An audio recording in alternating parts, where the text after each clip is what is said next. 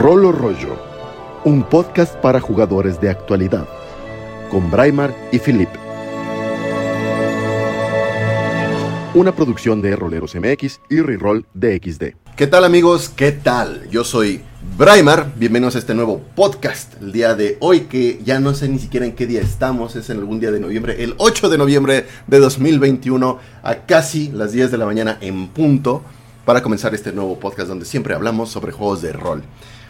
¿Qué tal? ¿Cómo están? En esta ocasión les tengo que confesar o confirmar que Phil no nos acompaña, no nos podrá acompañar el día de hoy. Tuvo algunos asuntillos por ahí que está atendiendo. Esperemos que ya para la próxima semana regrese con todo y con todo.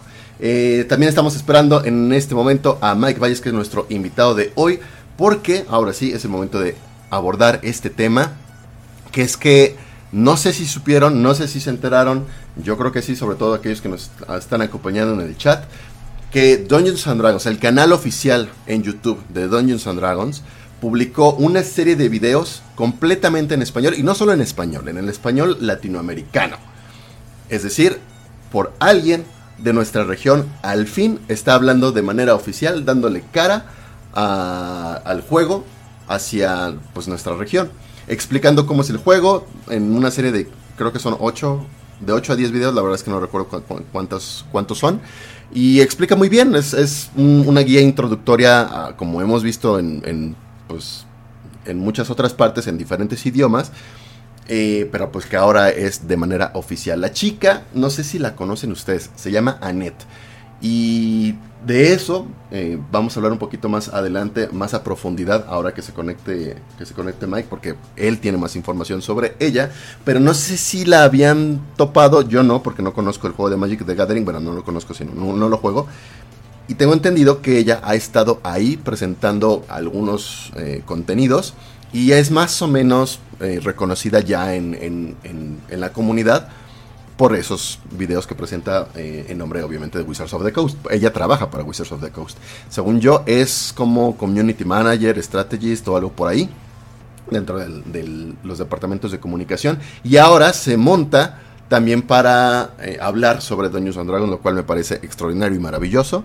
Si no han visto sus videos, yo creo que vale la pena que los chequen porque también creo que vale mucho la pena que los comiencen a distribuir. Bueno, saludamos a la gente que está en el chat de nuevo, um, digo ahora de manera oficial dentro del programa, a Manuel Roldán, Igulfman, Mosquetero Rolero, Guillermo Berumen, Danae Cedar, eh, Luis E., Joaquín Sánchez, Udrak, mm, mm, mm, Chucho Jesús Nava, de Axel, ¿cómo estás? De Axel 117, Leo Ames, oh, Emerson Paul, que dice, llegas tarde, llegas, llegas como los magos, cuando tienes que estar. Ni, más tarde ni más temprano, así que bienvenido.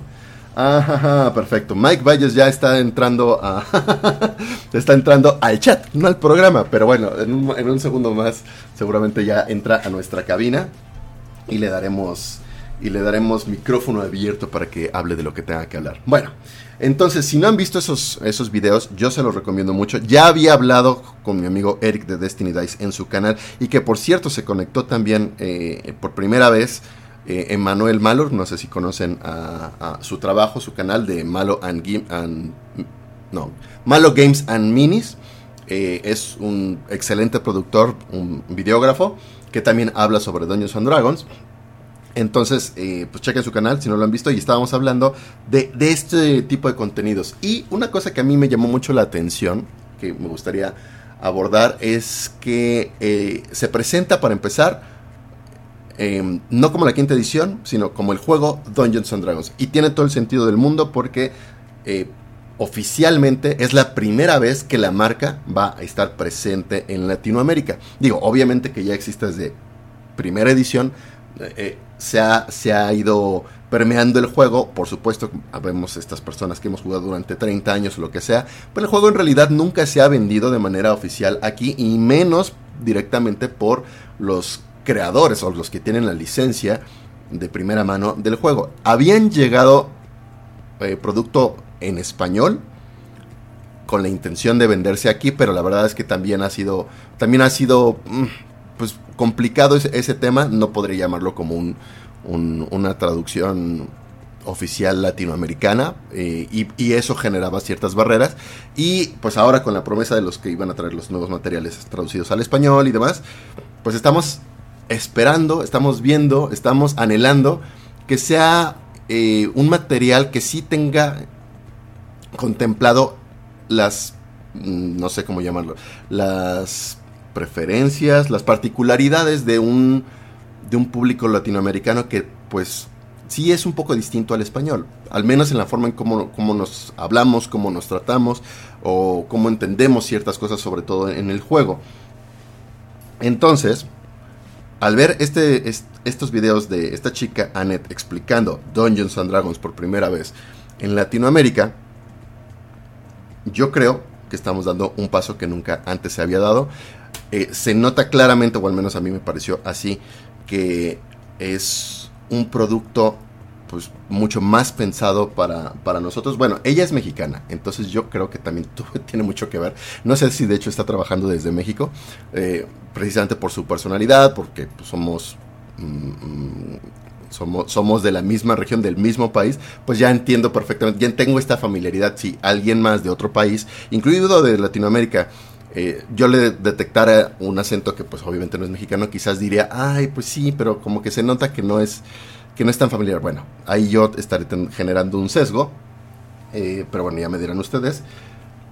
Y el punto aquí, finalmente, es nada más decirles que pues chequen esos videos, véanlos, está muy bien. Yo estoy aquí nada más alargando el tema porque necesito a Mike para que podamos entrar de lleno. No quiero hablar muchas cosas si no está aquí en, sala, pero bueno, en cualquier cosa eh, entra. Y voy a, a tomar sus comentarios.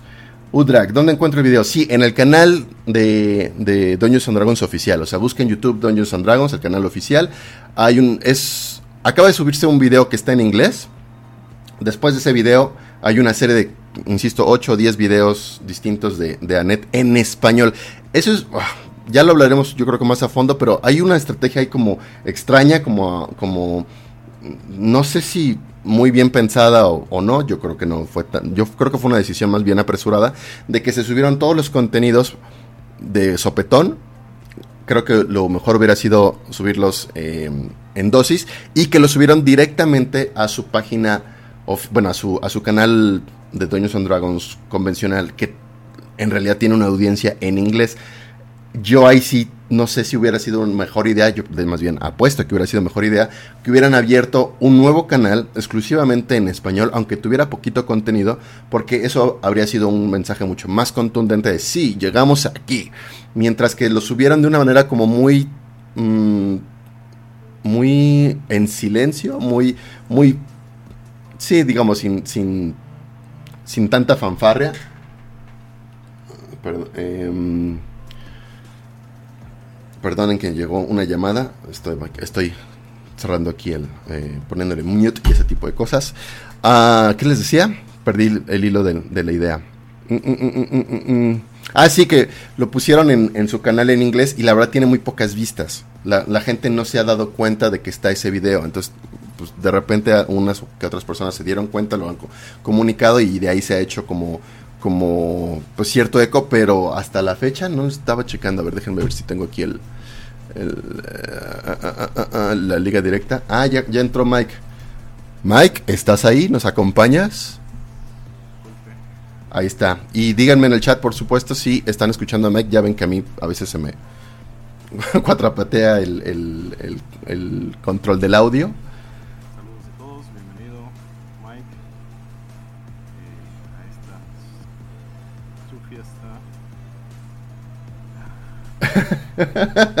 Veo que me estás. subí tres pisos corriendo. Pobre Mike. Sí, vienes, o sea, te saliste de la oficina, eh, estuviste conduciendo, metido en el tráfico, subiste corriendo para conectarte. no has tomado ni un respiro y ya estás hablando, ¿verdad? Pero ya llegamos. Perfecto. Oh, dicen que no se escucha Mike. ¿No se escucha Mike? Ah. No, qué horror, porque sí te, sí te estoy habilitando el, audio, no sé por qué no, no... Ah, espera un segundo. No vaya a ser que cambie las... A ver, déjenme ver si cambié las... Ah, ah, ah, Oh, oh. Bajo. Ah, ¿sí se escucha pero bajo? Sí. es- Puedes tú subirte. Ah, bueno, no, creo que yo te puedo subir. Ah, ¿Quieres, quieres? Ah, sí, creo que, creo que es más fácil que tú lo hagas. En, en Discord. Ah, Discord, claro, por supuesto. Déjame ver cómo, qué, cómo- qué volumen te tengo. Discúlpenme amigos por estos... A ver, sí, a ver, habla. Aló, aló, aló. Más, más. Ah, no. Subí un poquito la sensibilidad. ¿Ahí me escuchas mejor? Te escucho mejor y yo, y, y yo, y yo Aló, le subí aló, todo. aló. De hecho, ya le subí un buen. Ustedes díganme si, si, si no subí demasiado a, a- a Mike. ¿Ahí estamos bien? Se escucha bajito. Está bueno, siguen diciendo bajito. No, se me, me sorprende que digan que bajito. mediano. No deberían de escuchar nada bajito. ¿Qué? Aló, aló, aló, aló. Y solo en el canal Hello. derecho. A ver, es que tal vez esto, Anda. no sé, es que sí, como hice algunos cambios en el en el OBS porque estoy haciendo pruebas para lo del carnaval rolero y demás, ya seguramente Ya, ahí dicen que ya quedó. ya quedó. Ok. Perfección, perfección. Pues lo dejamos lo dejamos ahí donde está. Excelente. Bueno, Mike, este, ¿cómo estás? Bueno, después de de,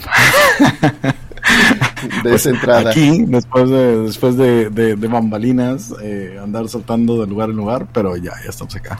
Excelente. Excelente, muy bien. Pues veo que mucha gente está conectada, como siempre, lo que esperábamos, ¿no? Ponemos en el título Dungeons and Dragons y la gente viene como... Está bien, está bien. La verdad es que...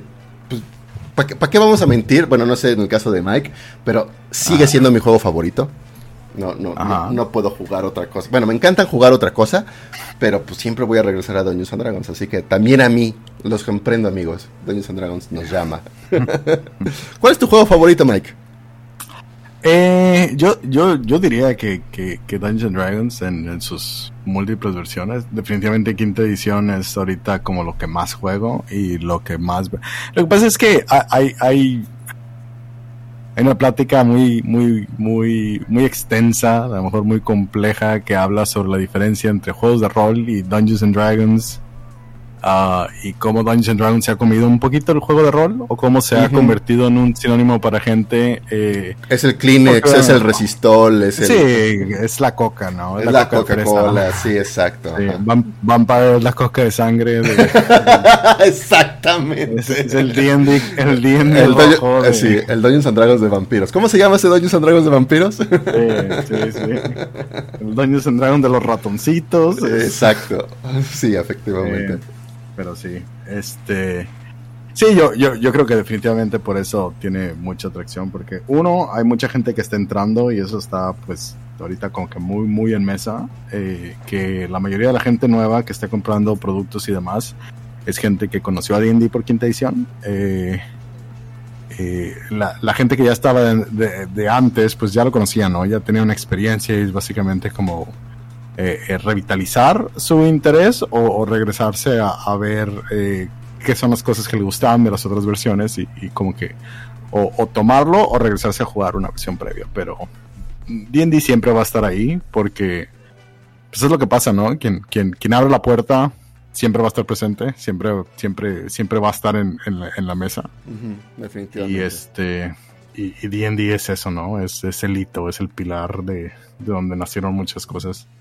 Y que Pero a, sí, a final de cuentas también, eh, o sea, bueno, retomando un poquito lo que dices justamente, eh, promueve los otros juegos, aunque sea de manera indirecta, ¿no? Que la gente conozca eh, D&D es la oportunidad a conocer otros juegos. Entonces también está súper bien que D&D, sobre todo ahora que regresando a nuestro tema de que de manera oficial en español latinoamericano, específicamente mexicano, se pu- publiquen estos videos, es decirles, muchachos, Dungeons and Dragons ha llegado a Latinoamérica, ¿no? Bueno, específicamente, sí, pues yo diría todo Lat- Sí, Latinoamérica, ¿no? Sí, sí. fo- formalmente, sí, porque digo, todos los esfuerzos que vamos a estar viendo son Latinoamérica. Am, digo, son español. Eh, eh, eh, seguimos sin tener esa división de un mercado europeo y un mercado eh, latinoamericano, porque Wizards of the Coast no divide por, por, por regiones específicas, divide por lenguaje. Eh, pero eh, es, es, es, pues es un regocijo, ¿no? Ver ahorita que ya enfocan específicamente a una persona para que se encargue de la comunidad y que esa persona esté un poco más sensible y que esté más aterrizada y que esté más eh, localizada a la experiencia latinoamericana.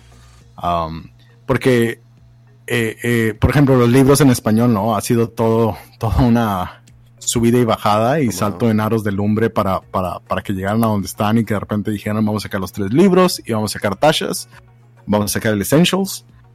Eh, pero todavía estamos ahí donde los libros todavía no están disponibles en Latinoamérica. es lo que te iba a preguntar.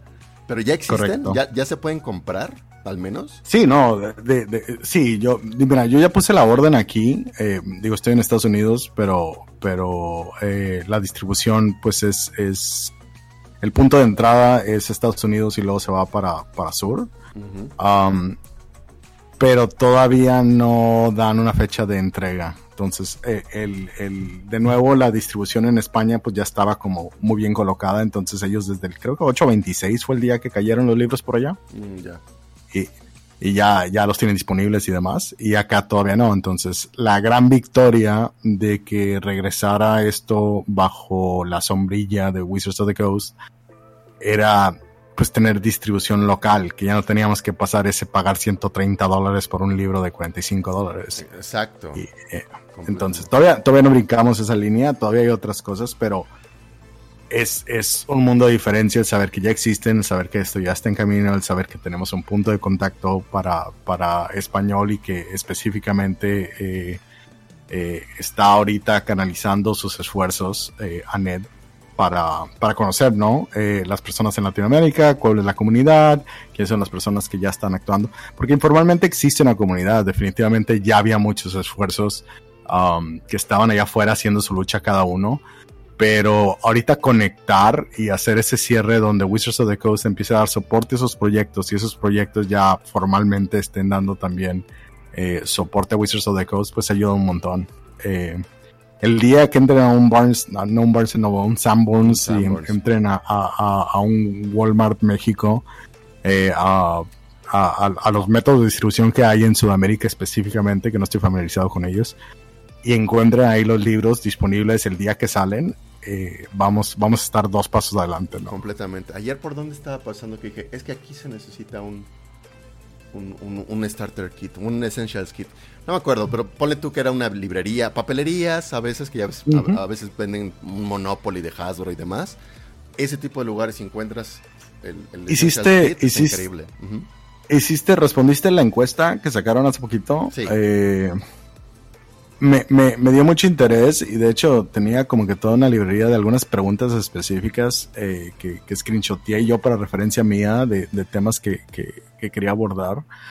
Pero me dio mucho gusto ver que por ahí también estaban tratando de tirar ese hilo, ¿no? De saber cuáles son los lugares donde compras tus juegos, cuántos, cuántos compras, cuál es el comportamiento, eh, eh, qué es lo que estás esperando, eh, cuáles son los, los digo, lo de los settings ya no es, no, no es una novedad. Eh, el, ver otra vez que están calando, pero esta vez hicieron un poquito de, de un, un, drill down específicamente de qué es lo que te llama la atención de algunos y eso me da, me da mucha luz porque entendiendo, yo, yo, yo soy estadista de marketing, entonces eh, la construcción de esta información y qué es lo que están sacando y cuando hacen esas preguntas específicas me dice que ya están viendo detalles de qué es lo que necesitan poner en algo que ya está encaminado.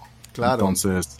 Y, no creo que sea tan difícil. O sea, a mí, pensando aquí en, en, México y las diferentes tiendas, yo creo que gustosamente y sin problema alguno, eh, Librerías Gandhi seguro distribuye el, el, lugar. Oh, sí. Eh, así diría, claro, por supuesto. Sanborns, Walmart. Eh, Walmart va a estar más difícil porque es como un, es un poquito más nicho, pero creo que es posibilidad, al menos el starter, ¿no? El Essentials Kit. sí. Eh, Fíjate que aquí, aquí, en Estados Unidos, por ejemplo, en Target, cargan las cajas de, o sea, los productos de entrada, más bien los productos ganchos, no tanto como que los libros básicos y todo eso, pero, pero ahí los tienen. Yo, yo me acuerdo cuando salió el Essentials, de hecho estaba visitando a mi familia en Baja California y, el día que salió en Target lo, lo, tenían disponible así, o sea, day one. y, y, eso en México sería genial, ¿no? Que pueda, que, que, haya una tienda de conveniencia donde las familias puedan estar ahí y verlo y decir, le voy a comprar esto a los muchachos en casa o a los muchachos en casa porque han platicado de ello, porque me interesó, porque vi un anuncio, porque vi un programa o porque vi un... Porque se ve padre también, ¿no? O sea, también es sí, no, gente... Eh, la caja te agarra, es, es, como, ¿qué, ¿qué, es esto? Yo, yo siempre sé, yo, yo, Dungeons and Dragons específicamente lo compré porque vi una caja que me llamó la atención, que se veía de otros intereses míos, de fantasía, de libros, etcétera. Y, dije, bueno, ¿qué es esto, no? Y lo agarré y lo empecé a leer y se me hizo interesante y, sin, sin haberla, o sea, sin haber abierto la caja, dije, me la llevo y vamos, vamos a ver qué es. Y, y mírame ahora. Pues, ah, exacto. Y digo, yo, yo entré a esto ya conociendo lo que era Dungeons and Dragons antes, o bueno, medio conociendo lo que era Dungeons and Dragons desde antes.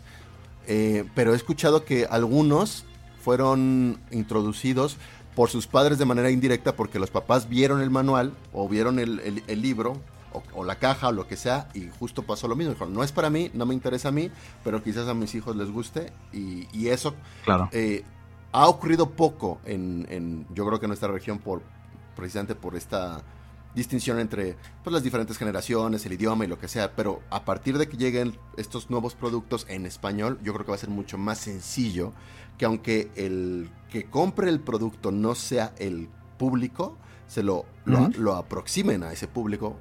no, y, y, ahorita, digo, habíamos platicado mucho sobre la apertura a, la audiencia más, más, más joven, o sea, que sean expuestos desde más chicos, porque uno de entrada también como que hay una identificación, ¿no? De que es un juego y es como make believe, es como jugar a los vaqueros y a, los indios y guau, guau, y es como que se pinta como si fuera un, un, juego más para niños, creativo, etcétera, etcétera. Que digo, regresando a las raíces de esa idea, es un poco como, como limitada, ¿no? Porque realmente es, es, es una actividad lúdica que, que, es para, para todos, es para adultos, es para viejitos, es para, para jóvenes, para niños. Uh, pero eh, culturalmente es mucho más sencillo que los niños estén expuestos, que, que, que, que jueguen disponibilidad. O sea, como adulto, una de las partes más difíciles de jugar Dungeons Dragons en estos días, o, por lo menos, bueno, ahorita no tanto, ¿no? Porque la pandemia obviamente abrió la ventana virtual y forzó a mucha gente a utilizar los medios que había. eh, pero antes yo me acuerdo que mucha gente, o sea, es, es, un meme, ¿no? Que la gente diga, eh, eh, como la ilusión de que hagamos una sesión y que lleguen todos y que lleguen a tiempo y que nadie cancele. Sí, completamente. Y, y, como todo, todo, todos estos chistes que hacemos de que cuando te cancelan de último momento y tu sesión de D&D o estas sesiones que empiezas y ya tienes dos, dos, dos jugadas y, y, luego ya no retornas porque la, la, el que se alineen los planetas otra vez a que los cinco participantes estén disponibles es, es, una locura, ¿no? Y, cuando estás niño, no. Cuando, cuando eres un joven, cuando estás niño, hay muchos programas en Estados Unidos que están haciendo clubs de D&D en las escuelas como una, una forma de impulsar a que lean, una forma de impulsar a que estén practicando sus matemáticas y también tiene mucho trabajo eh, eh, lúdico creativo, ¿no? De sentarte y encontrar la respuesta a cosas y hacer puzzles y hacer todas estas eh, diferentes actividades. Y aquí ya empieza a verse algo de eso, ¿eh? Nada más que como todo, yo creo que esto, y, vamos a estar regresando ahora sí al, tema que concierne, pero cerrando la idea del que estaba sacando, es que el problema que tenemos acá es que lo hacemos por iniciativa propia de manera muy independiente, sin, sin mucho respaldo. Entonces, yo he visto estas mismas eh, iniciativas en escuelas, en ciertas escuelas, ¿no? Eh, que, que tienen porque tienen un gusto, tienen un elemento que le gusta este juego, dice, lo podemos aprovechar así, pero no hay una estructura ni una infraestructura que, que soporte del todo y entonces toda la carga cae pues con la persona que... En, individuos y proyectos, exacto. Eh, es, es, necesita permearse un poco la cultura y, y, como que el juego de rol se convierta en algo que es conocido y que se entienda que es. O sea, que no nos pase que que que, que D&D empieza a crecer y de repente es como que este juego nuevo de, de los niños, ¿no? De, de, este juego diabólico donde hacen hechizos y demás. Que no nos pase algo que está ya súper trillado, ¿no? O sea, el Satanic Panic de Estados Unidos, estamos hablando ya de hace 50 años. Eh, eh, yo, creo que va a pasar un poquito todavía, leve, muy leve, ¿no? Este, sí, sí digo, siempre, hay, sobre todo por el, por el perfil que tenemos, ¿no? Pues somos una cultura muy conservadora, muy religiosa eh, y, y, y, además, pues tenemos muchos muchas limitantes eh, generacionales de, personas. Eh, o sea, la, división de edad ahorita es muy grande entre las, las juventudes de México y, quienes son sus papás. Que no, no, no, no no deja de tener ese peso de, ah, lo que hacen los chavos y como estas cosas. Claro que eso de lo que hacen los chavos es tan chaborruco ya, pero... Sí, sí, sí, sí. pero, ¿no? Lamentablemente. sí, bueno, pero es que eh, el mercado, el mercado no es, o sea, D&D no apela específicamente al mercado. Obviamente hay un mercado creciente que va a ser mucho más grande, que es, que es el juvenil. Eso lo hemos visto alrededor de como que todos los gráficos que están sacando y la, la, data ah, dura de, de Roll20, de los BTTs, de D&D Beyond, de D&D, que, que, sigue siendo limitada, ¿no? Porque hay un sesgo. definitivamente hay personas que no utilizan esas cosas y entonces ya no estás hablando de ellos. Pero el volumen de las que sí nos hace ver que las personas que están fuera del uso de las nuevas herramientas son menos y no son representativas. Existen, claro, pero, pero ya no, no, no, no son suficientes como para dudar de lo que te están diciendo. Y ese es el papel que ha tomado eh, eh, la industria. O sea, D&D eh, sabe específicamente ahorita que para, para poder hacer catering a las personas que están jugando D&D ahorita, necesita tener una presencia virtual, necesita tener brincar esa línea que no ha podido brincar de, desprenderse de que todo tiene que ser publicación en, físico eh, y cambiar de lo análogo a la digital. Pero yo entiendo mucho su temor, que es eh, eh, la pérdida de control de esos documentos y de esas ventas. Porque una vez que pones algo allá afuera, la piratería y el uso no formal puede, puede comerse todo tu, negocio. Y eso es lo que ha pasado. O sea, Hasbro siempre le ha tenido un terror absoluto. O sea, al día de hoy no existen versiones digitales de productos que estén vendiendo, eh, que estén en publicación eh, actual. Lo más cercano que han hecho es, definitivamente la, plataforma de DM's Guild. Um, y eso lo hacen para usar material viejo o material secundario que no es necesariamente ligado. Y ahorita ya están empezando eh, a, a, borrar esa línea, ¿no? Porque eh, cuando salió... cuando salió Witchlight, sacaron inmediatamente un producto a la, a la, par el mismo día, que era material adicional que no entró en el libro, pero que era de personas que estuvieron trabajando en, las mismas ideas o en paralelo con el proyecto. Y, también vamos a empezar a ver eso. Ajá, porque también, eh, y, cositas más cercanas todavía, o sea, sí con una brecha de tiempo y tal vez de vigencia, ligera vigencia, pero también para promover precisamente el, juego en español, empezaron a distribuir gratuitamente el Starter Kit, ¿no? La guía de inicio. Sí, sí, sí, absolutamente eso. Fíjate que eso apela mucho específicamente a la carencia de, lo que hemos platicado el año pasado, ¿no? Eh, desde el 2019 estaba pique y pique con que necesitábamos tener un basic Basic Rules y, el SRD establecido en español formalmente, ¿no? Y la respuesta, pues como, lo hemos platicado una cantidad de veces fuera, fuera de, es que no podían dar una respuesta concreta y la razón de eso pues, era de peso, ¿no? Era el hecho de que estaban en negociaciones, que tenían que alinear esas cosas, que no habían hecho la revelación de que iban a, a recuperar la licencia para distribución y para la producción editorial y entonces iban a poder ya hacer esas cosas, pero en el momento pues no les convenía sacar nada o tratar de tener que asegurarlo a través de quien tenía la licencia, en este caso Gale Force 9, eh, Edge Entertainment debajo de ellos. Pero, pero esos materiales son, son básicos, uno para la estructura de todos estar hablando el mismo lenguaje en el juego y dos para creación de contenido y todas las cosas que orbitan alrededor eh, en la comunidad de D&D en Latinoamérica.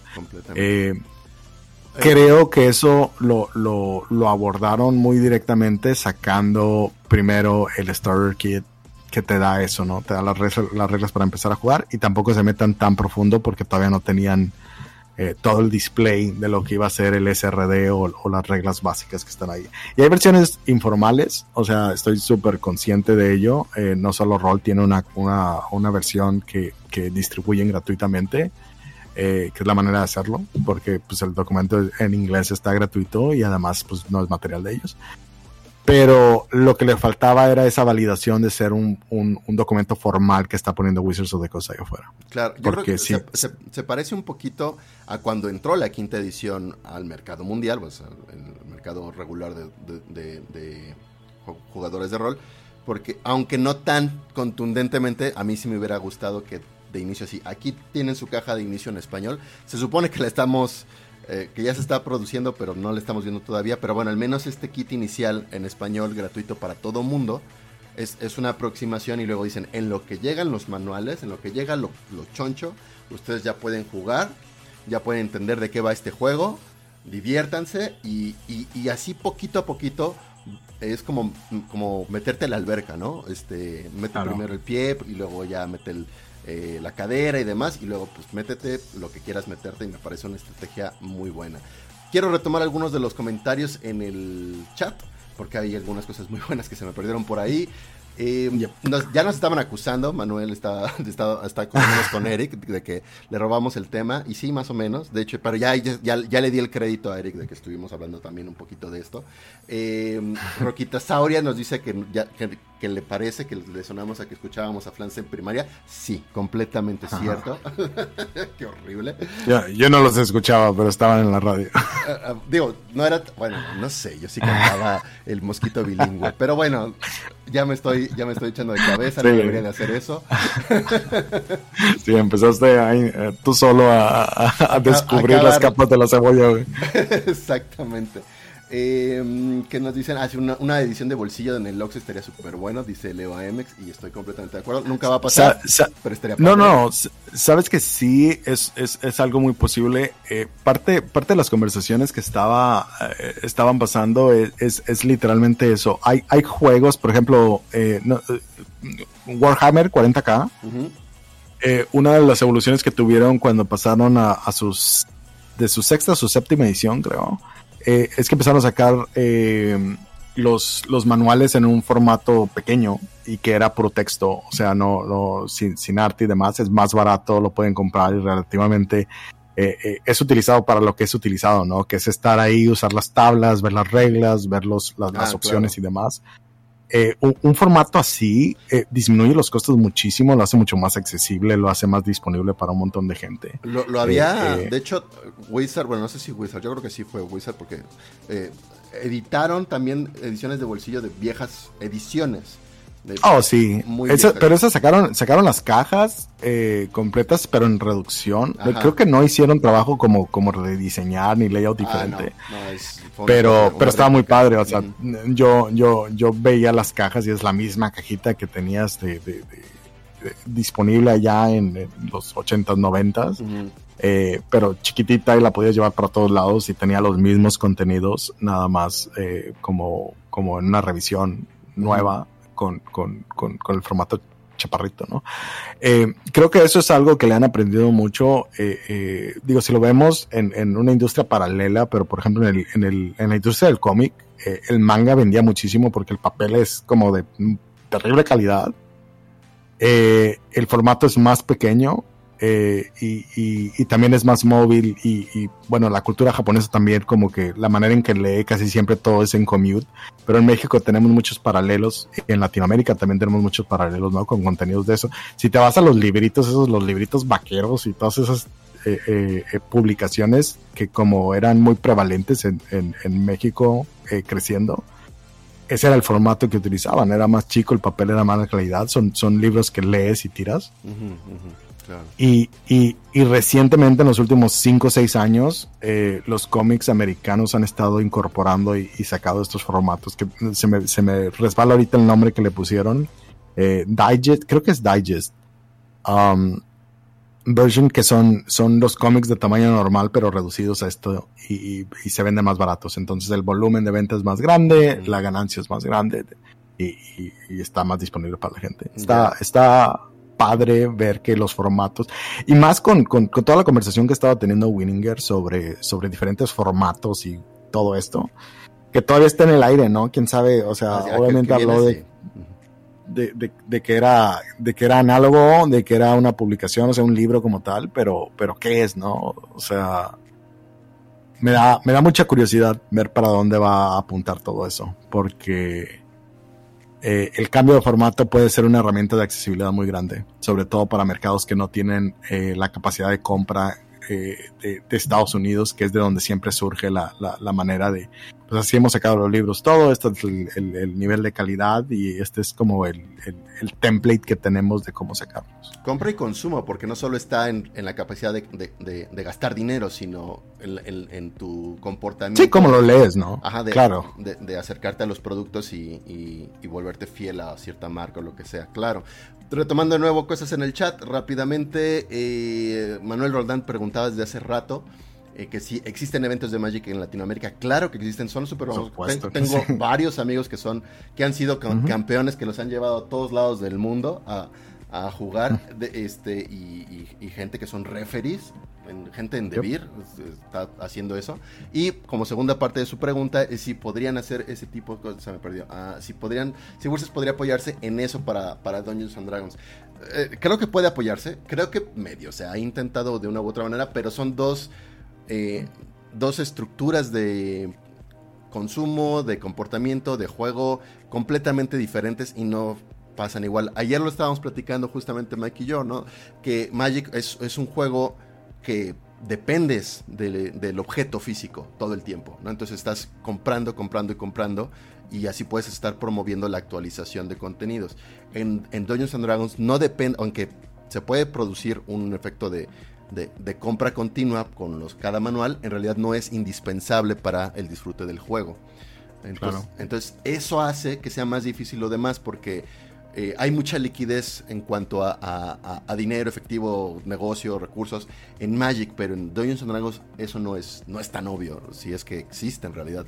No sé qué tan millonarios, o sea, nosotros a veces pensamos que los creadores en Wizards son gente súper rica, ¿no? Que, que tiene tres Teslas. No, La, la, la, industria de publicación es, es, es, freelancing como cualquier otro freelancing. O sea, la gente que trabaja en estas cosas no se está haciendo rico de ello. Generalmente lo que haces es creas una presencia y después se mueven a, a desarrollar proyectos propios y ahí es donde está la lana, ¿no? O sea, eh, eh, el, tener, el tener autoría y el tener derechos sobre lo que estás produciendo eh, finalmente siempre va a ser el camino para alguien que es, que es un creativo.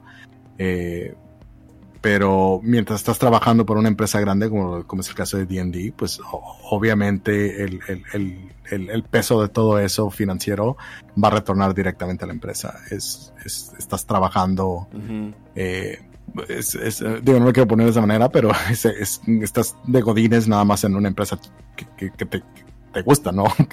de un hobby que, que Claro, exacto. ¿no? Que, eh, que, ya es un gran paso a estar trabajando de a gratis como lo estamos haciendo en general las comunidades aquí en Latinoamérica, ¿no? Sí, que, y, y, eso falta un poquito. Ahorita que estaba mencionando, por ejemplo, los fanzines, uh, Eric, eh, es, es, un tema muy particular eso, porque precisamente como que creamos esta... Um, hemos creado este medio ambiente como de, subcultura, de que, de que son como cosas que están en underground. A mí no me gusta mucho eh, eh, cómo empujamos mucho el término del fanzine porque lo que viene a mente es esos, esos eh, libretitos de hojas dobladas, ¿no? Con engrapados, fotocopiados. muy amateurs, ¿no? O sea, el punto es que sí, muy amateur. Y, siento que mucho de eso se, se, ha llevado siempre de la mano porque eso es lo que existía en las viejas, eh, eh, en, la vieja escuela, ¿no? Cuando salió esto y cuando nadie sabía que era D&D. Esa era la única manera de sacar material o de aportar al material. Los netbooks, o sea, hay netbooks que son una chulada, pero vienen de lo mismo, ¿no? Vienen, yo no tengo derechos y nunca voy a trabajar para la empresa porque, pues, pues, pues no me conocen quién soy. Eh, entonces voy a hacer este producto y lo voy a poner ahí afuera y lo voy a colgar pues gratis, ¿no? Nomás que se distribuya y mi cloud es eh, que la gente sepa que, está ahí, que les guste y que esté chido. Eh, y, cuando creas eso, creas un ambiente que, nunca hace un ambiente profesional. La industria nunca crece mientras todo esté saliendo informalmente por todos lados porque hay un hueco que ya está, ya está satisfecho pero sin realmente crear crecimiento o sin realmente hacer las conexiones para que esas cosas se, se, desarrollen.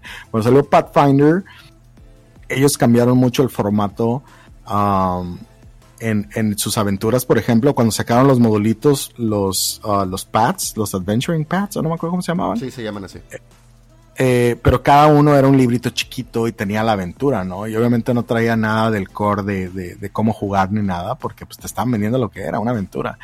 Y, y, lo hicieron muy bien porque sabían exactamente cómo hacerlo a través de la revista de Dungeons, uh, de Dungeon y la revista de Dragon cuando Paizo Publishing eh, estaba sacando esas revistas, tú no ibas ahí a aprender a jugar, ibas porque ya eres alguien de hobby y estabas comprándola porque tenía contenido que estaba padre como agregar a tu juego, ¿no? Traía aventuras, traía criaturas, traía nuevos hechizos, etcétera, etcétera. Entonces como que se, se llevaron esas ideas y las pusieron a, bueno, ¿y qué tal si las aventuras las hacemos de esa manera en vez de sacar un librote? Que ha sido el template de D&D de por mucho tiempo en tercera edición, D&D también trató de sacar como que unas aventuras chiquitas. Yo me acuerdo que la, la, la Citadela Sin Sol eh, era un, como un librito, pero obviamente la calidad de producción de eso es mucho mayor. Um, a, a, a, decir, pues es como una revistita, un folletito, un fanzine.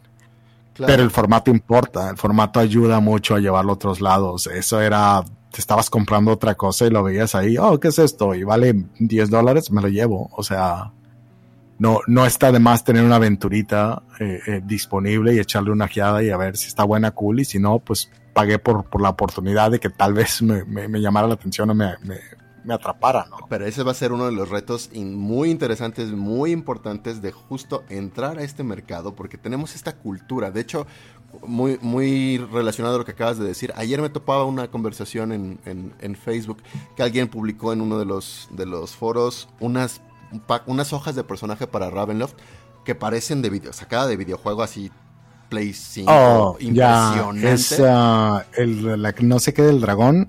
Yo, yo he comprado varias de esas porque el diseño está muy padre. Eh, creo que es, es, es, un solo dude que las está sacando en francés. Sí, en, varios idiomas. En varios idiomas. y te manda, te manda el PSD y todo. Sí, no, o sea, está súper elaborado. Y, a mi parecer resultó bastante ecuánime el precio. Así, 5 dólares que son 100 pesos más o menos. Y dije, por el yo que soy diseñador, claro, ¿no? Yo que soy diseñador, digo, es que el cuate que el tiempo que le invirtió esto, 100 pesos es nada, ¿no? Yo para tener toda esta calidad. Y, y, sin embargo ves comentarios que dicen, está, un está muy caro, ¿no? Porque la gente hace estas cosas gratis. Y dices, a ver, espera, ¿no? sí, sí. absolutamente. Eh, eh, eso es un problema que existe. Digo, eso en, en la comunidad de creativos, como por ejemplo la gente que dibuja, la gente que hace comisiones y demás es, es, es, una pelea por siempre. También en escribir, o sea, freelancer, trabajando para empresas grandes, es como que alguien sale y dice, pues, uy, pues a mí págame tres centavos por palabra y, y, yo te escribo lo que, lo que me pidas, ¿no? Exacto. Y, y los precios nunca suben porque siempre va a haber alguien cubriendo la, la, la oferta, ah, perdón, cubriendo la demanda que hay. Eh, con una oferta que está mal, mal, o sea, mal baratada, que, que la estás vendiendo porque, porque pues quieres la chamba pero te estás haciendo daño a la larga porque eso es todo lo que vas a ganar siempre. Entonces todo el tiempo vas a estar con 18 proyectos, eh, eh, malavariando con ellos, haciendo las entregas porque, porque no están dándote un rate que realmente represente el trabajo que le estás metiendo. Entonces, cuando, cuando hablamos de D&D lo que está haciendo, también hay que hablar mucho sobre eso, ¿no? La comunidad que está alrededor, eh, todo lo que viene eh, orbitalmente al juego y que no necesariamente sentarse y jugar, eh, tiene que crecer, tiene que profesionalizarse, tiene que tener canales nuevos, tiene que tener una estructura más, más fuerte, más presente. O sea, DMs Guild tiene que empezar a desarrollarse, tenemos que encontrar talentos que están escribiendo en español, que estén ahí para en algún punto decir, oye, pues qué tal si hay un producto, un producto localizado que sea específicamente de creadores en español, que se cree en español, no que vayan y escriban en inglés, porque también eso es una barrera que está parando muchos talentos que a lo mejor están listos el día de hoy para, para hacer un libro que, rompa madres, ¿no? Y no solo eso, sino el, el, el, mero principio de que necesitamos que la gente que no lee o que no consume en otros idiomas conozca esto y necesitamos una industria que no necesite del inglés para existir, ¿no? En, Correcto. en México, eso es algo como muy importante. Y e, ese es uno de los de, que mucha gente no entiende cuando, cuando hablamos de la diferencia de mercado de Latinoamérica con España y por ejemplo, digo, no es algo que toquemos mucho, pero eh, Brasil, Brasil tiene una industria autocontenida por necesidad, porque nadie habla portugués alrededor de ellos porque en, en, en, o sea, en América continental, los únicos que van a producir eh, material para ellos, para consumir, que, tenga que ver con, leer o entender el idioma, tiene que salir de ellos mismos. y eso hace que, tengan mucho desarrollo. O sea, la cantidad de artistas y escritores que hay en Brasil en, los ámbitos de entretenimiento, específicamente ahorita hablando de, del rubro así de, de, Calvos y Dragones y TTRPG en general, es muy grande precisamente porque se han creado las oportunidades, se ha creado un lugar donde, donde se necesitan esas cosas y donde no están, eh, eh, o sea, 20 mil personas eh, queriendo venderlo súper barato porque sabe que es algo que, que, están dispuestos a pagar porque es, es, un mercado autocontenido que, que, tiene las ventas que está ahí. Por supuesto. Aquí retomo de nuevo a la gente en el chat. Eh, nos dice Guillermo Berumen que eh, el Tesoro del Dragón es quien hace las, las, las, hojas de personaje, chequenlas también. Eh, Eric nos hace el golazo, me parece muy bien. Profesionalización del rol. También tengo ese tema en mi canal. Vayan a ver el canal de, de, Eric, Destiny Dice. Está muy bueno. Y como siempre, los invitamos a que todos los viernes chequen sus pláticas energéticas con gente súper clavada en hablar y, hablar y hablar de cosas de rol, igual que como somos aquí. Eh, y es micrófono abierto, entonces quien quiera entrarle, pues es bienvenido. y aprovechando que ya nos quedan como casi nada más 10 minutos de, de, video, quiero retomar también una pregunta que se hizo por ahí, creo que ya no, no hice mención, de eh, pues las implicaciones de esto, ya está entrando a México, eh, si ayudaría a la industria del rol en general, no solo de, de, de Dungeons and Dragons, si generaría una nueva industria. Ya hemos hablado un poquito de cosas como, como entre una que otra idea suelta va contestando esto, pero en específico, ¿qué, ¿qué, se te ocurre a ti, Mike? Que podrían comenzar a generarse ahora que hay una presencia, o que estamos presumiendo que hay una presencia oficial, fuerte, importante, como los videos que, ya se están mostrando, de decir, aquí, aquí existe este mercado Dungeons and Dragons en Latinoamérica. ¿Qué tipo de proyectos? A mí se me antoja, por ejemplo, que no, no, no diremos que Critical Role, porque Critical Role seguimos pensando que es más bien una excepción a la regla, pero, pero que vaya a haber más producciones de diferente tipo, no solo contenidos en video, puede haber, no sé, podcast, puede haber plataformas, puede haber eventos, puede haber productos, por supuesto, de gente que trabajen directamente con los realizadores, con Hasbro, con Dungeons and Dragons para la marca, pero también creo que va a haber mucha gente tercera, de terceros que van a apoyar también esa marca y mucha gente que va a generar nueva marca. Sí. Es lo que me imagino. Em, eventos, convenciones más grandes. sí, hay, hay todo este derrame de, de otros eh, o sea, hay, una industria secundaria que va alrededor de, literalmente hacer juegos y, tenerlos ahí afuera, ¿no? Que es eh, todo, todo, toda esta cultura que existe alrededor del rol de reviews, de, pláticas sobre temas eh, eh, filosóficos, ¿no? De, teoría de rol y, y, de, y de reglas y de variedad de juegos y de presentarlos. Creo que no tenemos mucho de eso precisamente porque nos falta la cultura de conocer qué es y tenerlo más presente. Juegos de mesa y rol yo, yo los pongo juntos porque realmente son eh, son una variedad de experiencias, pero todos recaen en eso, ¿no? En lo lúdico y en lo social y, y, en un set de reglas y, y en algunos casos de, algunos productos secundarios que van ahí. Pero el espacio se está abriendo para que haya más gente. ¿Qué es lo que espero ahora que D&D ya como está encaminando, se está entendiendo y está como aterrizando específicamente a, a la región Latinoamérica? Es que empiezan a hacer esos contactos con, con, con uno, los puntos, los vectores que existen en este momento, toda la comunidad informal que hay y que empiece a haber eh, una relación directa y profesional entre eso, que empiece a haber producto que esté eh, llegando a las manos de las personas que están en la comunidad para que puedan abrirlo antes de tiempo, platicar sobre cuáles son sus, sus, uh, sus takes sobre ello, eh, presentarlo, incorporarlo dentro de sus propias jugadas, o sea, ¿Qué, qué, qué, más estaría padre, ¿no? Que la semana que está saliendo un libro nuevo, veas que varias campañas y varios eh, actual plays y varios eh, eh, shows de comentario estén hablando sobre este producto que está a punto de salir para generar ese hype, para jalar a la gente, para mostrarles qué es lo que está saliendo. Aquí dice, perdón, nada más te interrumpo, igual comentan en el chat que necesitamos programas como The Dungeon Dudes, como Geek and Sundry, que de hecho pues se han, se han hecho y ahí están, ¿eh? no, digo que no estén, eh, pero todos, como retomando lo que decíamos hace unos minutos, recaen en esfuerzos individuales, de individuos. Necesitamos más bien una, una industria o, un, o, una institución, bueno, no es institución porque se siente como una, como una eh, academia o algo por el estilo, pero más bien como, como esfuerzos colectivos mucho más eh, consolidados. Falta, falta estructura, ah, falta, falta que haya canales formales y que haya... Ah, eh, ligado a esto o amarrado con, con, el tema de que empiezan a pasar estas cosas, DMs Guild, que está básicamente es una plataforma de entrada para producir contenido y ponerlo ahí afuera y que tiene la opción para hacerlo en español y en inglés. Digo, ya hemos visto que Derek eh, puso material ahí, Héctor Gomis puso Kalima, que es, Call of Cthulhu, séptima edición, pero es, es, un, es un productazo. Este, tú estuviste trabajando ya en tu propio módulo. Entonces, todas esas cosas pueden servir como una plataforma para iniciar también otras entradas, ¿no? Que no es nada más consumir, sino también empezar a poner un pie adentro eh, y darse a conocer eh, y crear contenido que viene de nosotros.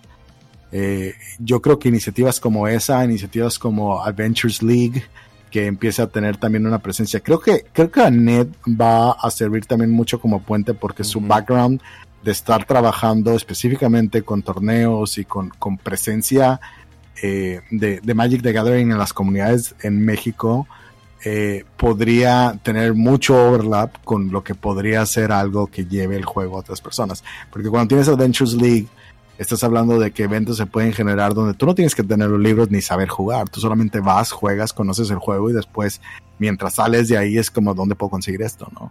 Claro. Ah, por cierto, ahora, que mencionaste a Net, ¿Puedes decirnos más de la trayectoria de Net? Porque yo creo que mucha gente apenas la va a escuchar por primera vez de ella. Quizás algunos lo único que sabe son estos videos recientes que acaban de salir de Doños and Dragons, pero es una persona que seguro vamos a saber mucho más de ella. Y, sí, digo, a, Net Escalante va a ser el punto de contacto formal con, Wizards of the Coast a través de la comunidad en español. Eh, ella era community manager, bueno, no sé si todavía está compartiendo responsabilidades, pero eh, community manager de Magic the Gathering eh, en español. Estaba presente en los eventos, hacía una serie de cosas que, estaban relacionadas con, con, el brand específico de Magic the Gathering. Eh, y ahora está tomando responsabilidades como community manager para, para Dungeons and Dragons en español.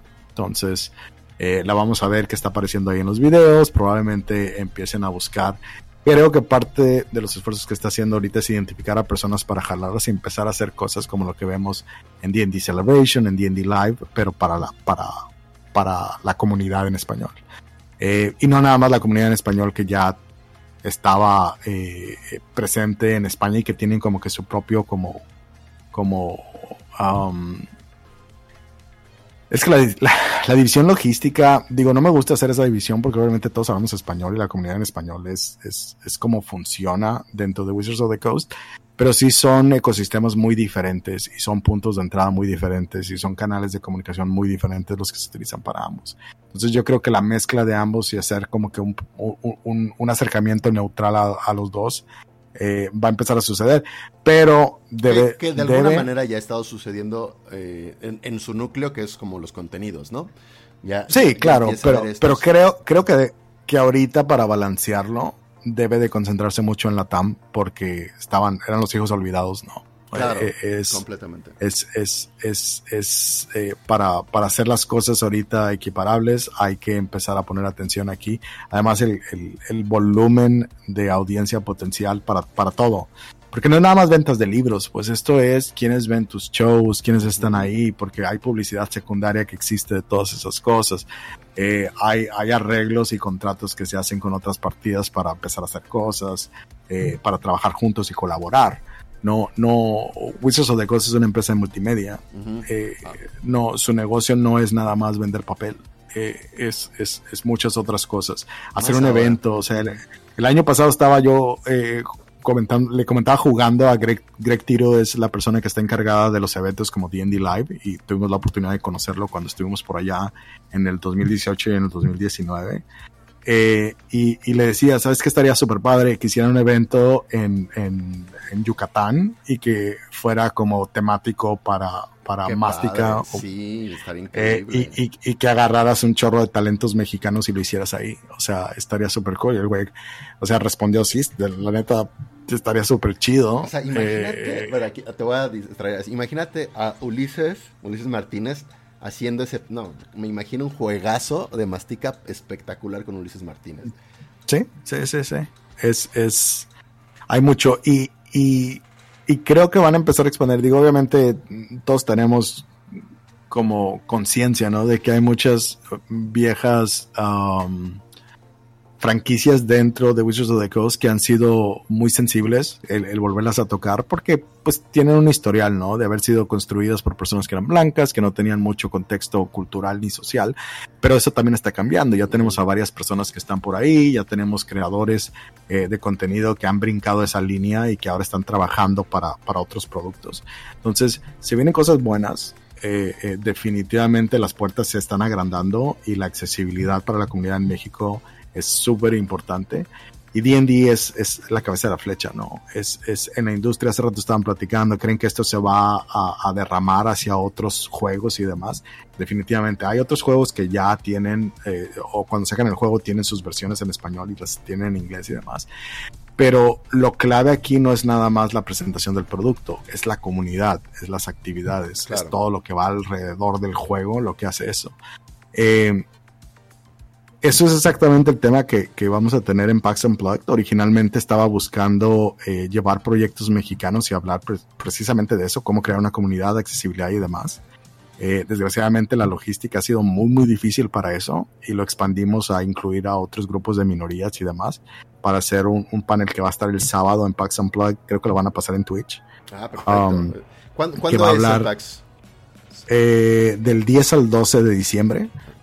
En un mes. Y el, el sábado 11 a las 9 de la noche, hora del este, que es 8 de la noche, hora eh, México. Eh, vamos a tener un panel que se llama um, Accesibilidad. Eh, bueno, se llama Más allá de los, de los portales.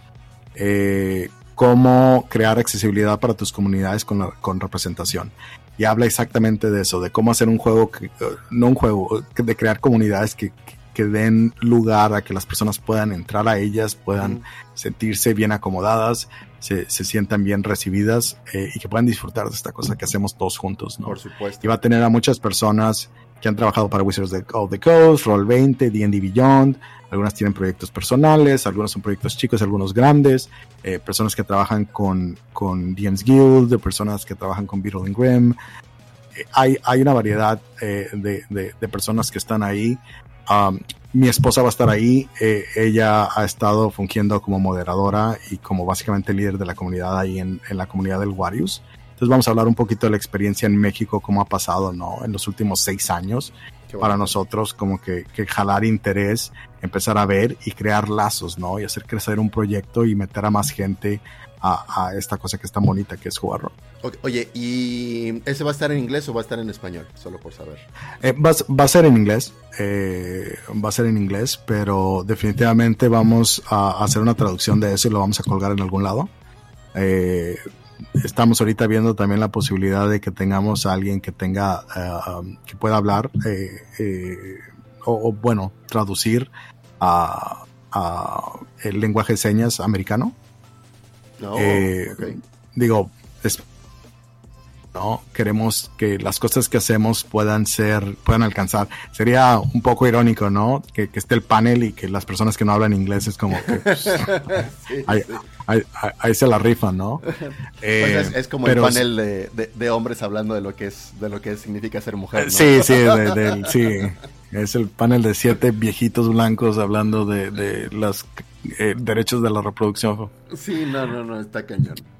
Pero, pero sí, hay, mucho por ahí, tenemos mucho futuro. Siento que las cosas, eh, hace un año yo sentía que había mucho, muchos, muchas reacciones negativas, ¿no? A cuando dijeron que se iban a jalar de nuevo la licencia de regreso y es como que no, pues no nos voltean a ver, no les importamos y demás. Las cosas llevan mucho tiempo para, para procesarse. Eh, requieren de muchos cambios estratégicos, de infraestructura, de entender, eh, de información, de, comprender cómo funciona la, comunidad, sobre todo cuando no, es, no han estado de lleno. Eh, y ahorita su approach es eso, ¿no? Crecer, es, es, es, abrirnos la puerta a todos porque pues entre más, entre más gente esté aquí, más grande se hace su propio brand. y definitivamente son un negocio, eso es lo que quieren pero también están invertidos en, en, hacer lo que se necesite y hacer lo que se necesite es algo muy positivo para todas las personas involucradas. Completamente de acuerdo. vamos. Sí, pues nada más yo quiero ya ir cerrando el programa porque pues ya hay que, hay, que cerrarlo. Ah, voy a hablar un poquito más sobre esto de la derrama, que creo que es como el, la conclusión final que sacamos de, de, lo que se ha dicho, se ha discutido, es que hay mucho más de simplemente esperar a ser el nuevo Matt Mercer o, ser esta, este ejemplo de la figura rolera, la estrella rolera, ¿no? El, Dungeon Master Excelso, no sé, o súper famoso y reconocido. Pero hay muchísima derrama en el mundo del juego de rol. No para que te hagas rico una vez más, pero como para que sí puedas orientar tu vida profesional, cualquiera que sea esta, a contenidos o a relacionado en torno o hacerlo. Sí, digamos que el núcleo de todo tu, trabajo puede hacer el rol. En México y en Latinoamérica todavía es complicado y difícil, pero no que no sea posible. Y ocurre en otros lados del mundo, ocurre en Estados Unidos por supuesto, ocurre en España y yo creo que este primer paso que está dando Dungeons and Dragons de manera oficial ya para Latinoamérica es clave para que eso se vuelva ya una realidad también para nosotros. Entonces creo que es una excelente oportunidad. A lo cual me lleva a nuestra pregunta para ir ya cerrando el, el programa rollo. Exacto.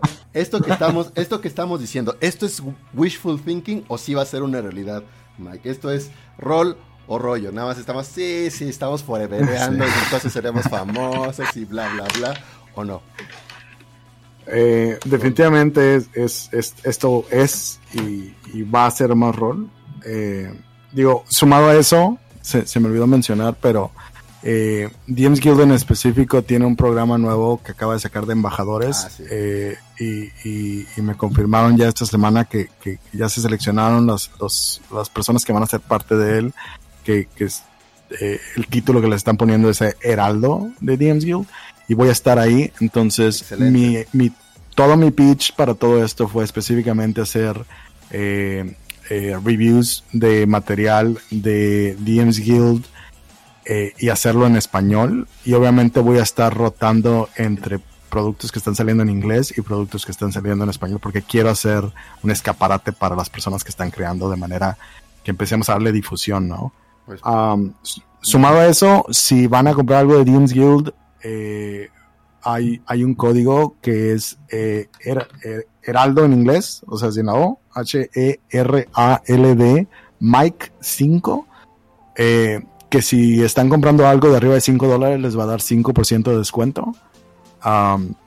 eso es como van a estar midiendo como el, engagement que está ah. habiendo con, los productos eh, que estamos haciendo reviews y para ver de dónde sacaron eh, el detalle o el interés de ir a buscarlos. Entonces, eh, me harían un favor muy grande si empiezan a utilizarlo, uno, pues, para que les den su descuento y, y dos, eh, para notar que hay un interés en la comunidad de habla hispana en, ver más material, en tener más cosas disponibles eh, y, ver a dónde puede llegar eso, ¿no? Eh, si tienen cualquier duda, si tienen cualquier pregunta sobre DMs Guild, si no lo han utilizado previamente, ahí está mi Twitter, échenme un DM, platíquenme, estoy en varios Discords, estoy en el Discord de Braimar, estoy en, en, varias comunidades de habla hispana Um, y próximamente, espero yo, eh, no, no, no, quiero quemarlo antes de tiempo, pero eh, estoy tratando de buscar la posibilidad de que Storytellers uh, Collective, que tiene cursos para cómo escribir material específicamente de DD para, para la quinta edición, eh, busquemos la oportunidad de expandir, ¿no? Para crear un curso para español eh, donde te den las bases y te den estrategia y te den estructura para, para cómo tú empezar a crear tu propio contenido formalmente, ponerlo ahí fuera eh, y, y, ser un creador de contenido formal, ¿no? Excelente. Eh, siempre lo he dicho, siento que creador de contenido es un término así muy, muy paraguas general que no significa nada. porque crear contenido es pues prender el micrófono en la cámara y pararte y, y platicar algo O sea, eh, hay que ser un poquito más específico a la hora que empecemos a hacer, porque digo, hay creadores de contenido, pero ¿qué es lo que estás creando? ¿Qué es el contenido que estás poniendo fuera? Es importante empezar a hacerlo más granular, de manera que sepamos quién está haciendo qué, para ver eh, a quién conectar con quién no. Por supuesto. Pues bueno, con eso yo creo que cerramos. Muchas felicidades, eh, Mike, por ser heraldo de Demon's Guild. Eso también me confirma que yo no soy heraldo. Bueno, la verdad es que no sé, no he, checado mi correo. Soy muy malo para checar mi correo en una de esas. Y lo soy, la verdad lo dudo. Pero, pero, está, bien, ¿no? Este. Eh, y, me, y qué padre. O sea, vamos a poner la, tu código en, la descripción de este mismo. De, este mismo programa pues para que estén, eh, digamos, monitoreando tu, tu, uh, engagement y, alcance, me parece muy bien. Yo respondo la pregunta en el, en el chat, ya veo que en general le están respondiendo que rol, pero hay algunos que dicen que todavía es rollo. Yo estoy un poquito más en esa, en esa postura, en que ahorita sería un poquito rollo, pero la verdad, la verdad, la verdad, yo creo que dentro de muy poco ya es rol, pero muy poco. Así que, así que, pues, genial, genial por eso. Eh, ¿Algo más que quieras decir, Mike? ¿Dónde te pueden encontrar? Bueno, ya lo dijiste, pero no sé si algo, algo más, en, por ejemplo, en, con Warius, lo que están haciendo ahorita. Ah, sí, a mí me pueden encontrar en, en, Twitter, en arroba de Mike Valles, también ando por ahí en Instagram, pero literalmente lo utilizo más como para un balance de, de eventos, convenciones y viajes.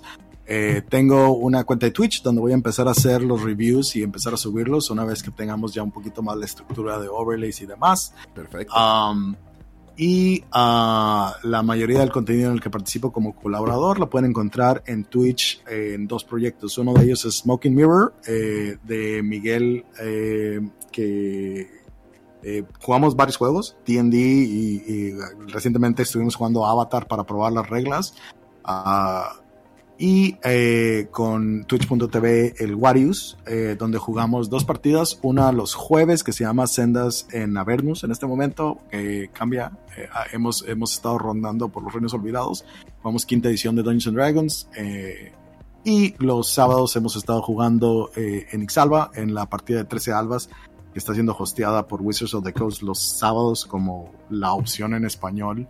Eh, de su rotación semanal. Muy bien. Eh, dense la vuelta por ahí. Eh, estamos a cierre de año, estamos acercándonos al cierre de las campañas que estamos corriendo este año y preparándonos para a lo mejor una pausita antes de regresar al año que viene. Pero si no están familiarizados con ello, se pueden dar una vuelta por, por YouTube. Si buscan el Warriors lo van a encontrar.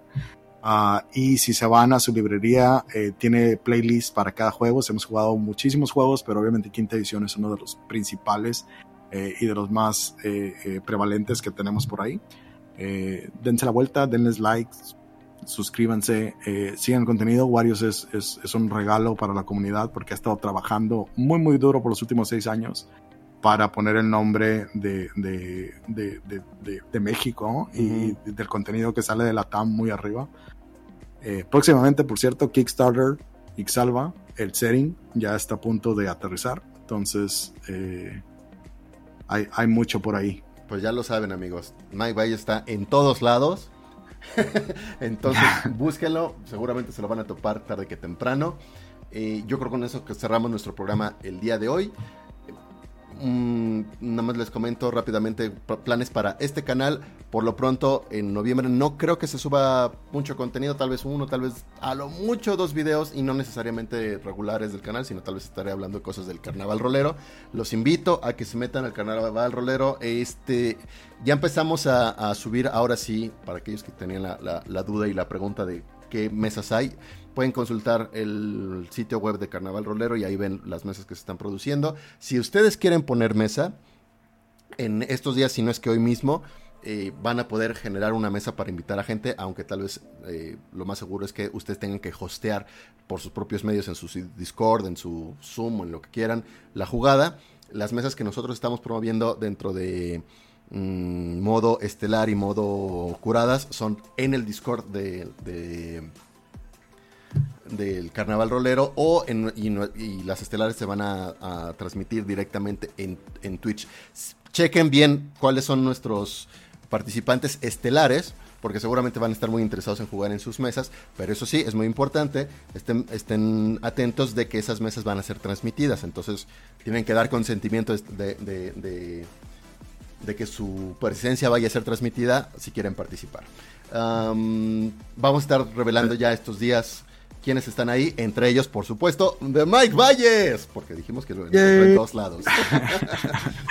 y vamos, vamos a poner en alto el contenido Latam, porque específicamente vamos a estar jugando en Nahual RPG. Entonces, eh, vayan a darse una vuelta. Está viendo las diferentes partidas que, están, que está ofreciendo el proyecto. Eh, va a estar muy, muy padre. Eh, si llegan por ahí, dense la vuelta por, por Creo, creo que va a estar algunos de esos abiertos. Bueno, igual y te pregunto de área, ¿no? No, no, no sé si va a estar en Discord, si va a ser transmitido en Twitch, porque no entendí muy bien una parte de eso. Uh, pero, la, mesa de Mike está, se va, se va a jugar en Discord con la esperanza de poderla grabar. Dependerá también de que la gente ahí, sí, ahí sí decida. No, yo no quiero. Si, la persona dice no quiero que se grabe mi participación, la jugada no se graba este eh, y con la esperanza de que se grabe y luego montarla en YouTube. esa es la idea que, queremos en, el carnaval. Las estelares sí que sí, de manera directa, en el momento que se están jugando, se van a transmitir y a la vez de que están la estelar como tal vez dos o tres jugadas en el Discord y también vamos a tener contenidos en YouTube, en el canal de, del carnaval en YouTube, como talleres, pláticas, entrevistas, este, exposiciones de creadores de contenido, tenemos ahí, eh, se promete una em, entrevista con un director de cine que todo su núcleo es, es, su garrol, ¿no? Su, núcleo de creativo. Entonces está increíble. iglesias? Eh, sí, creo que es él, exactamente. Eh, pero como, como yo no tengo ese contacto, entonces no me acuerdo, pero según yo sí es él. Este, Ah, no, no sé, no me acuerdo. No quiero, no quiero decir más, más. Bueno, sí, tomo eso de regreso, ya aventando nombres. exacto. Yo, yo, no sé, yo solo estaba tratando de adivinar, perdón. también está este Eric haciendo partidas, José Galindo va a tener su mesa estelar, igual que Daniel Mastreta de Veintideus. Hay un evento en conjunto de Veintideus y, y, y Tirando Rol, chequenlo todo eso ya va a estar saliendo ahora sí, a partir de ahora, de manera continua en las diferentes redes sociales. Échenle un ojo y pues participen, participen en las mesas. Eso es lo más importante que necesitamos ahorita para que dar una fuerte presencia en Latinoamérica de que queremos hacer algo, ¿no? Y que, aquí nos gusta jugar rol y que queremos promoverlo igual. Y bueno, ahora sí, en probablemente la despedida más larga de la historia de este programa. Sí. nos marchamos. Entonces, pues hasta luego, Mike. Muchas gracias por estar en el programa del día de hoy. No, muchísimas gracias por la invitación. Y ahí nos estamos viendo. Ahí vamos a estar trabajando en este mes. Eh, y nos, nos vamos en camino al carnaval. Excelente. Y muchas gracias al chat por habernos acompañado el día de hoy. Nos vemos la próxima semana. Chao.